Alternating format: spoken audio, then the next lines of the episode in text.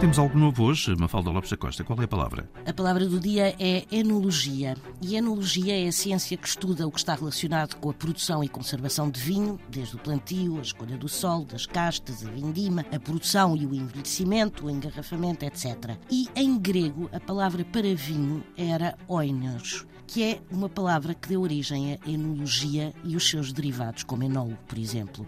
E oinos está associado ao mito de Eneu, o rei de Calidon, na antiga Grécia. Diz-se que um pastor, chamado Estáfilo, percebeu que alguns dos bodes que guardava apresentavam um comportamento estranho depois de mastigarem uns frutos de uma determinada planta. Ficavam a zigue-zaguear após comer esses frutos. E Estáfilo espremeu essas frutinhas e misturou-as com água.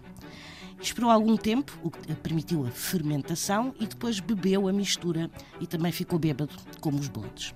Ora, após recuperar da bebedeira, ele contou ao rei sobre aquele estranho achado e o rei vaidoso colocou o seu próprio nome na bebida, Oinos, ou seja, Eneu Vinho. Sempre a aprender por aqui, com a palavra do dia, edição Mafalda Lopes da Costa.